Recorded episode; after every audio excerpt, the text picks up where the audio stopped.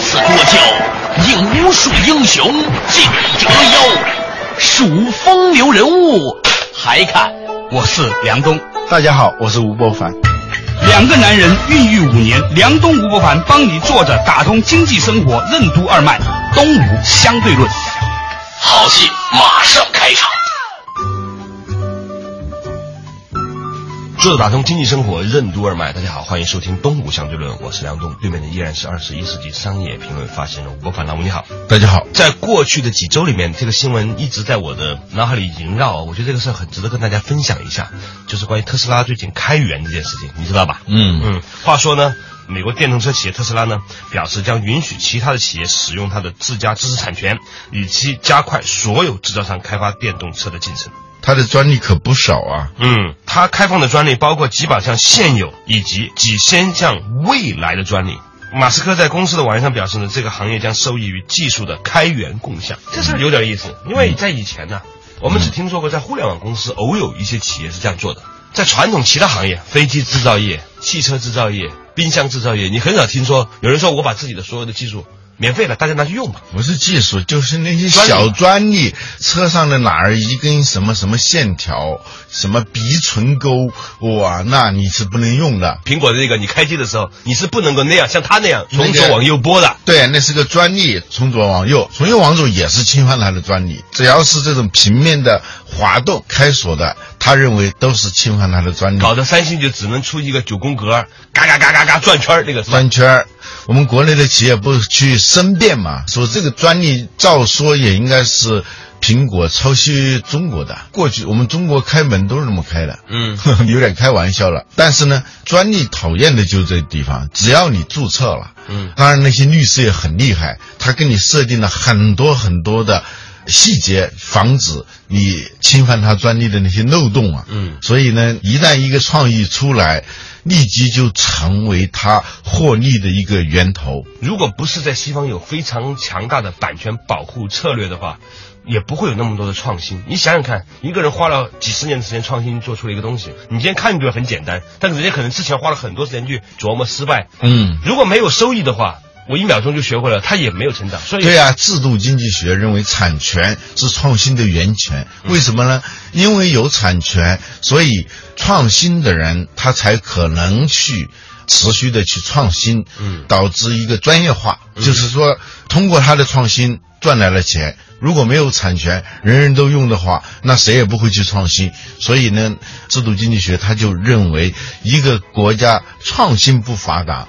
主要是因为产权保护意识的薄弱，以及相关的法律体系的薄弱。这个当然有一定的道理，但是有一个问题他们没有看到，就是说事物啊都是两方面的啊。对。最典型的例子是安全带，沃尔沃推出了这个安全带装备以后，使得沃尔沃的那个安全事故啊，导致死亡的人数非常非常少，有的据说是零一年当中。后来美国政府就强行推安全带要成为所有汽车的标配，但是这个法律最后导致的结果，你知道是什么吗？是什么？是死的人更多了。因为大家都觉得更安全，是吗？过去啊，没有安全带的时候啊，开车啊非常的小心，而且汽车厂商呢，他也觉得速度快了以后，他会非常危险。汽车的速度也不是太快，嗯。后来呢，有了这个安全带以后呢，就车的速度以及开车人的那个对自己安全的自信，导致开车。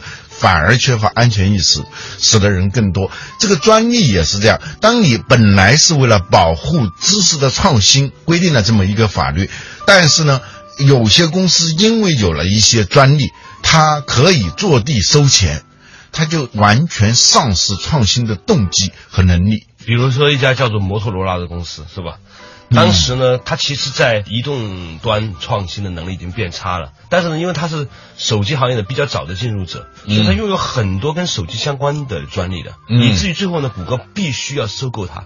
对。但是谷歌收购它的唯一目的就是不想再打官司了。他发现自己打官司的钱是和他一样的，呃收购完了之后呢，就是摆在那儿，就是用他的专利，最后呢，生生的把摩托罗拉移动呢给掐死了，没有注入新的东西嘛。对，个人的组织都是一样的。刚开始无疑是敢苟且，无疑是不仔细，兢兢业业、勤勤恳恳。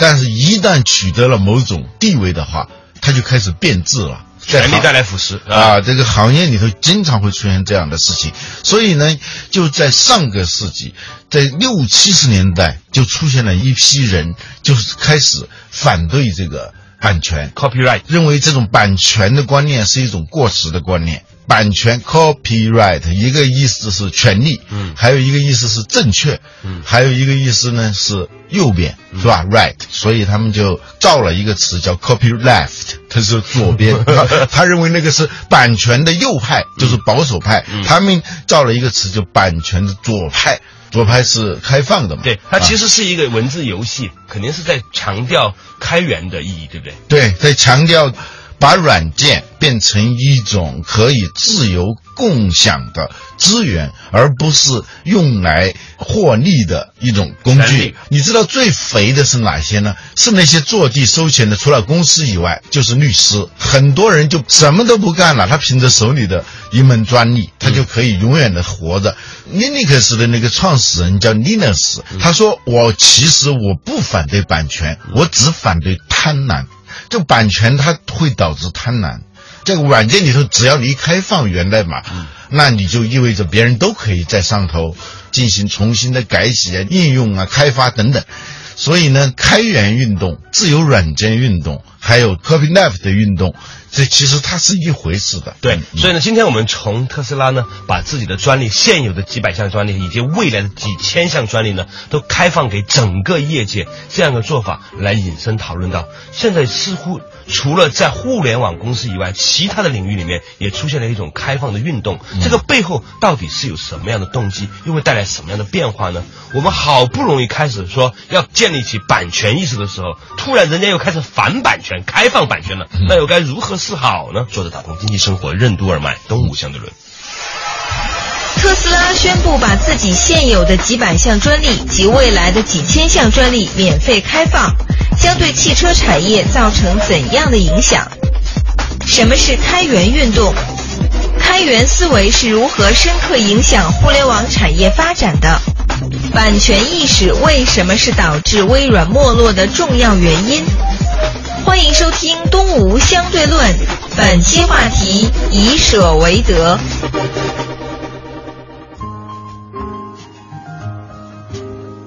作者打通经济生活任督二脉，大家好，欢迎收听东吴相对论，我是梁东，对面的依然是二十一世纪商业评论发行人吴伯凡，老吴你好。大家好，较早之前呢，我们提到这个话题啊，特斯拉最近做了一个决定，把他们的各种专利、各种应用吧，我们用过手机的人都知道，你从左边滑到右边也算是专利啊，等等等等，包括电路和电路之间、游戏和游戏之间的切换设定也是专利。那么这个专利呢，特斯拉呢决定了把它们拿出来和业界共享。连那个名字，比如说几零几，别的车就不能叫几零几，哦，这个专利是无所不在的。就以前呢，我们就说中国很多的企业呀、没有版权意识，因为没有版权意识呢，所以老是被别人告，所以自己呢也不去搞创新，所以很多人在天天在说我们要建立我们的版权意识。好了，您终于开始吃上肉了，人家开始吃素了，终于可以不流汗了，人家又跑到健身房去流汗了，就这件事情吧，很讨厌。你刚买上一个捷达车，人家开始又买一个什么牌的自行车了。很讨厌。其实呢，特斯拉这个事情啊很有意思，与之相配的呢是前段时间啊另外一件事情，苹果的库克呢，他也发现了这个 iOS 操作系统啊，嗯市场份额越来越小。越来越萎缩啊那个他如果这样搞下去，就重蹈当年苹果的那覆辙。苹果当年不就是因为它的封闭嘛？嗯它把软硬件结合。嗯，其实 iPhone 它整个思路，它都是按苹果的那个当年的软件和硬件是一体的。嗯，后来他之所以被边缘化，是因为比尔盖茨劝乔布斯说：“你赶紧把你的那个 Macintosh 那个软件那个操作系统给大家用吧。”嗯，收钱就可以了嘛，是吧？让别的电脑厂商使用你这个操作系统，硬件是他们的，操作系统是你的，他给你钱，那不就一下子你就造福于大家，同时你也赚很多钱吗？乔布斯不干。乔布斯说那种烂电脑怎么能用我的操作系统呢？是吧？其实比尔盖茨他不是要为了做善事，他是要确认。乔布斯不这么干的时候，他就这么干了，他就这么干了，他就弄了一个 Windows，然后一下子微软就从一个很小的公司变成一个很大的公司了。历史总是惊人的相似哈。嗯你说当年是这样子了，现在呢，苹果的 iOS 和 Windows 的宿敌 Google。为什么 Google 和这个 Windows 有这么一场架要掐呢？还有个原因的，嗯，Google 的这他们的这个老先生吧，姜子牙老爷子，在此之前呢，曾经在一家叫 Sun 的公司，这个 Sun 呢被这个 Windows 打得一塌糊涂嘛，所以呢他就借 Google 这样的一个新的公司，要报当年的一箭之仇。好多公司啊，它有它个人机缘的。一个搜索引擎公司怎么做操作系统呢？很奇怪的事情、在啊。事实上来说，安卓啊，某种程度上是移动端的操作系统嘛，Windows 在整个移动终端里头，微乎其微，呃，现在是这个安卓已经超过百分之八十了最，少是七十五，呃苹果百分之二十，呃，二十都不到了。那个 Windows 百分之一可能左右上下啊。对，就微软的这种版权意识是它没落的一个很重要的原因。对，所以呢，这嗯个是很有意思的一件事情。特斯拉呢，这家公司它有血统的，它其中的一个股东呢是谷歌的创始人，嗯啊，不一定是谷歌这个公司直接投的，但是他们千丝万缕的联系啊对对对，而且这个人他本身是做互联网的，叫马斯克还是叫穆斯克？这个人啊啊，他是做了一个很牛、很了不起的产品。当我知道那是他搞的，我对他肃然起敬啊。就是易贝当年是花了很多钱买的那个 PayPal，就是美国美国支付宝不 也不能这样说说，是支付宝向他学的，是吧支？付宝跟人家学的。这个我知道的，这个我还是知道的，但是因为因为这个国内朋友不太了解，啊，对，他还做过一个压缩的软件，卖给了康柏，好像那个时候他卖了。一点几个亿，都是亿元级以上。他很早就获得过很多收益了，就是一直是搞 IT 和互联网的。后来又做过宇宙飞船发射，你想发射这个宇宙飞船，我们的都是那个西昌卫星发射中心，是吧？主权的那种主感觉。权都是国家军方的，是吧？对。他只是要相当有实力的军方才行的，对对。或相当有实力的国家才行的。对，他搞了个私人的发射火箭的一个公司，嗯那很了不起的。他还搞了一个能源的太阳能的公司，嗯所以他在能源、互联网和汽车几个领域里头纵横驰骋。简单的说啊，他是一个比较少有的。不太缺什么东西的人，他的潇洒来自于他能够挥霍，用了很多钱，有很多的想法很多的想法，很多的创新的能力。他不像那种就智力不太够，偶尔搞出一招来，他一定是非常保守的，就把他抱得紧紧的，生怕别人给抢走了。他不是，他一直是所有的东西自然的来，自然的去。他这一次，我们今天书归正传呢，讲到这个特斯拉呀，嗯把它的这个系统，包括它的很多专利呢，开放给整个的电动车产业。嗯换句话来说，就像现在中国很多的手机厂商都在用安卓的系统来做手机嘛。嗯因为有了安卓的开源，所以呢，四个人你都可以到珠江三角洲定制一款你的榔头，你的什么什么手机。对对，今天的什么小米榔头啊什么的，这些手机要没安卓，那你真是门儿都没有。如果我们看清楚了未来的人类是一个移动互联网的这个基础社会的人类的时候呢，你突然感觉很害怕，所有的操作系统全是美国人的。甭管你说是安卓还是 iOS 还是 Windows，理论上来说，我们每一个人用手机打电话全是对，动开的。什么叫操作系统？就是说维系整个机器的总后台，你还感觉不到它的存在。你觉得你用过 iOS 吗？你也没就用过嘛，是吧？对它是在背后支撑的。对就像说豪华的一个什么会所，啊哇，你永远见不到那个神秘的主人。哎，有一个美国电影叫什么来着？就讲这个事儿吗？哼，了不起的盖茨比。对对对对对对对，那部电影我看了一半之后我没看懂。但是我们打个比喻哈，你可以在这个操作系统上呢做各种的界面，比如说你觉得发现这个按钮是这样按的呀，这个流程是这样走的呀，那个东西呢可以称之为叫心，它是飘忽不定的。嗯那个机器的样子壳大点小点，屏幕大点，那个叫身啊，那个操作系统。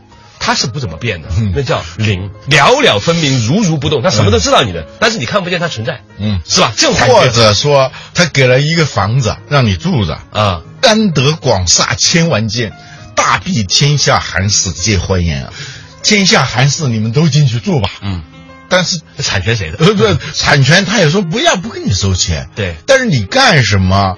他全知道，他在每一个房间里面都装上了摄像头。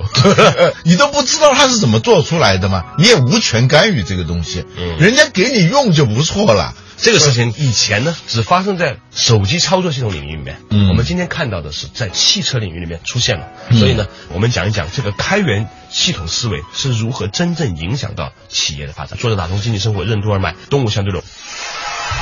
什么是以舍为得？为什么说微软是不舍不得的典型，而安卓是大舍大得的典型？特斯拉为什么将不再是一个汽车品牌，而是一个汽车品类？为什么说最苦是卖硬件，最牛是卖标准？当汽车成为移动终端，传统汽车厂商为什么就会沦为代工？欢迎继续收听《东吴相对论》，本期话题以舍为得。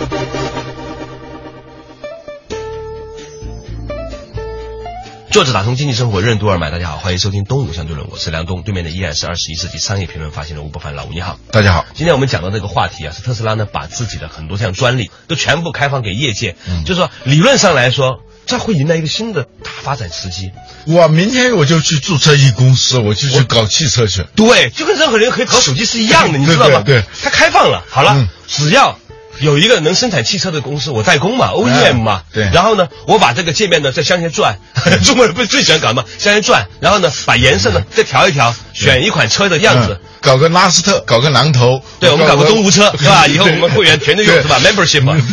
发生在手机行业的事情，很快就要发生在汽车行业了。这个事情很重要哦，嗯因为从此以后，我们所有这些人都在为他打工。嗯，所表面上看，他这都给你用了，以舍为得啊！你知道这个舍得舍得，这是开源的一个很重要的，就是你越舍不得就越不得啊。嗯，关于产权拥有这件事情本身，嗯你看你在什么层面上讲？你在这个层面上讲呢，因为拥有了权利，所以呢，你拥有了持续发展能力。嗯但是它也限制了你持续发展。嗯在另外一个更高的层次上来看这件事情的时候呢，因为你放弃了，你放开了手，你就拥有了全世界，它也有它的道理。对，安卓就是这样做的。今天呢，特斯拉用这种方法要制造一个不是一个汽车品牌，是一个品类，这个所有的东西他干的。你可以想啊，他以后他的客户就不再是我们这些开车的人，嗯而是那些造车的人。这是什么概念？对，他关键是他把一个极其小众的一个产业，全世界现在一年销售的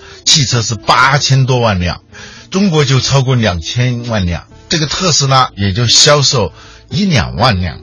如果你坚守你的版权，坚守你的所谓的专利的话，就永远是一个小众的一个产业。你的先发优势不知道又被谁哪个大的公司一下子就把你给夺走了。对所以呢，他现在要做的一件事情，不是说我自己这个公司要获得多大的利益和地位，重要的是让这个产业、让这个行业、让这个品类迅速的在整个汽车业里头占据一个位置。这就是心有多大，舞台就有多大。嗯你都可以想象。我当然不知道情况，但是你可以大概想一想，谷歌这些 Larry 啊或者谁哈，他们一起开董事会的时候，嗯讨论到这个问题，就是说你开放，然后呢，谷歌在系统上后面支撑，很可能后面是安卓系统，嗯你知道吗？这个时候呢，就完成了两个产业的一个整合，就移动互联和汽车行业就变成是一个操作系统平台上的整合了。那理论上来说，很快 3D 打印技术就会出来，嗯我们每一个人在大概五年到十年之内，你就会听说你有一个朋友在网上订购了一个车的款式，然后呢，按这个款式打印出来了一款车，里面的操作系统是特斯拉的、电动的、上网的等等等等。嗯然后呢，加入一个 4S 管理系统，去做维修就可以了，保险公司对接的就完了。你看吧，最后挺好玩的。最后那些汽车厂商，各大老牌汽车厂商，最后会变成像这种 PC 代工厂商一样。特斯拉本身它是一个移动终端嘛，是一个有四个轮子的手机嘛。如果是这样的话，它的操作系统是非常重要的。对，硬件呢，你原有的那些优势，比如说从零到一百公里四点二秒，传统汽车厂商要达到这样一个水准的话，要花无数的钱，嗯就不停的要研发，提高零点一秒，可能都是研发费用以几十亿来算的。它是用油来驱动的时候，燃烧是有过程的，就喷那个油，然后点火。这样燃烧它一定是有过程的。所以呢，你要缩短这个时间，它总是它有极限的，嗯非常难。所以你要提高零点一秒，从零到一百公里，每个公司都能炫这些东西啊。但你花的钱，就像说你让刘翔再提高零点一秒的话，那那是太难的一件事情了，它已经到极限了。但是特斯拉它是电动的，它没有过程，它只有零和一，只有关闭和打开，它没有一个从。零到一之间的一个喷油燃烧这样一个过程嘛，所以它就很快的横空出世。那些厂商用了一百多年的时间，才达到四点二秒。它一出生就是四点二秒，这一出生就风华正茂。基线里头的那些优势，你以为很有优势，但是这些优势不重要了。反过来呢，那些电子的那些东西里头，你完全是连入门都没有达到。就是好多汽车厂商，我发现有一些越大牌的厂商的电子系统就越差。嗯，呃，人家本来也不搞电子的，是吧？对，所以今天我们看到的一个特别有意思的一个现象，我觉得可以给所有的各行各业的人一个启发。这个启发就是，你是不是真正的意识到了这样的一种无形的拥有、开放，因为不拥有而带来的这种拥有所带来的真正的价值。以后真正的一个房子，不在于你怎么盖了。而在于什么呢？而在于你在这个房子里面，它的智能操作系统。我前两天看到一个房子，这个房子很有意思，它只有三十平方米，但是呢，它可以翻转叠宕，可以变化出很多形象出来。就是一变，咵就变成了一个客厅，咵一变就变成了一个卧室。就理论上来说，翻来翻去啊，而且空气操作我曾经看过一个楼盘里头，它引进的是美国一家公司的那个操作系统，嗯它是叫什么智能住宅吧？嗯，它根据时间、嗯天气情况，嗯整个的就是随时调整室内的光线，嗯窗帘几层窗帘，它是自动调节的。嗯，包括温度和温度和温度。等等，它都是一个非常智能化的系统。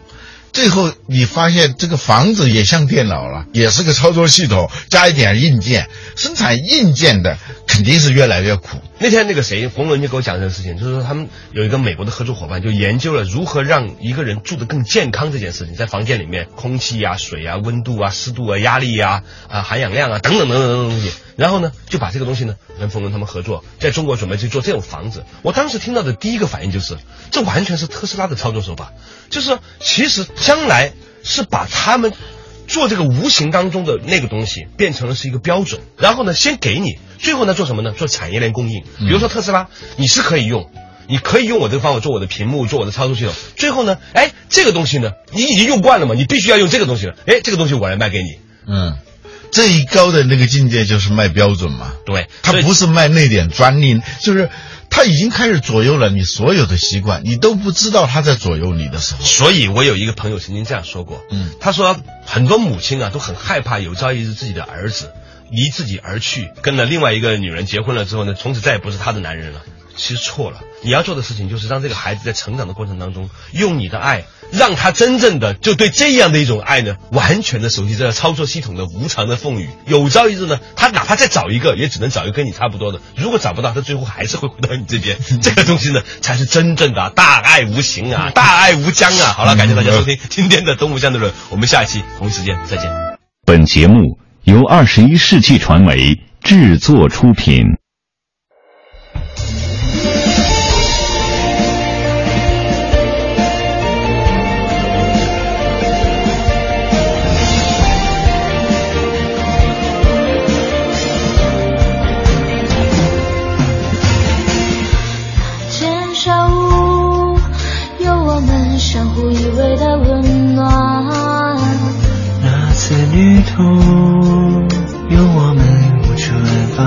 青春。